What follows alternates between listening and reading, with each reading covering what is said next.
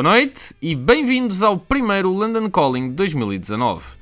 Começamos o ano em grande a celebrar o aniversário de David Bowie, que foi ontem, dia 8 de janeiro, e vamos fazer a festa com o top 10 dos melhores álbuns do Thin White Duke.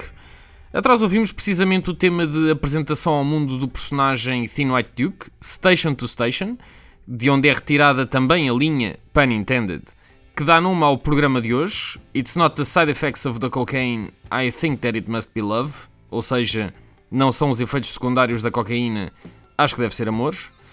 Este top 10 não vai ser uma seleção fácil, não será com certeza uma seleção óbvia, pelo menos, uma vez que Bowie teve muitas vidas e há um Bowie para cada um, e o meu, enfim, foram muitos na verdade.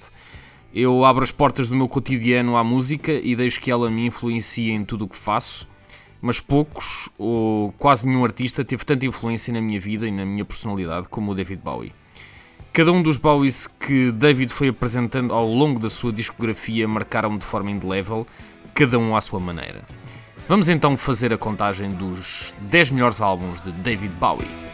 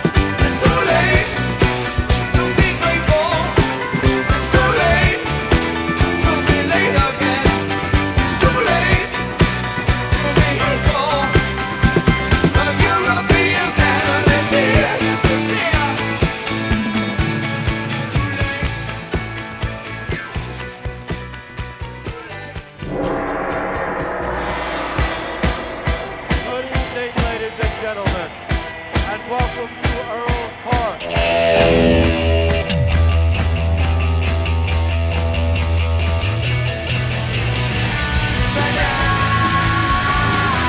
I'm a rock and roll star. London calling to the faraway towns. Why has it all got to be so terribly loud? Cause London is drowning out.